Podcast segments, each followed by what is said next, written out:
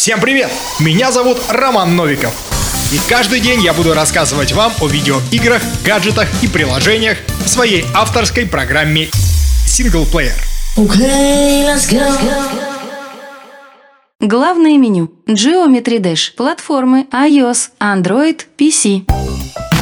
Есть такие игры, которые настолько крутые и неповторимы, что все аналогичные так или иначе будешь сравнивать с оригиналом. Например, Марио. Легендарнейшая серия игр, знакомая всем от мала до велика. Но сегодня мы поговорим про Geometry Dash. Игру не то чтобы бросившую вызов, но которую по игровому процессу можно сравнить с Марио, хоть и эксперты различают их по жанрам. Так что между ними общее? В Geometry Dash вы будете управлять маленьким квадратом, который трансформируется и приобретает новые свойства, чтобы продвигаться по уровню. Столкнувшись с препятствием, игрок начинает прохождение с начала уровня. Запасных жизней нет, то есть общее у них только механика. А вот в остальном Geometry Dash имеет, на мой взгляд, ряд явных преимуществ. Ну, например, существует режим практики, в котором можно ставить точки сохранения посреди уровня и при смерти продолжать прохождение с них. И на мой взгляд, самое прикольное — это возможность самим создавать уровни в редакторе, а потом выкладывать их в сеть, где, между прочим, уже более 100 миллионов игроков. Просто представьте, вы прошли всю игру,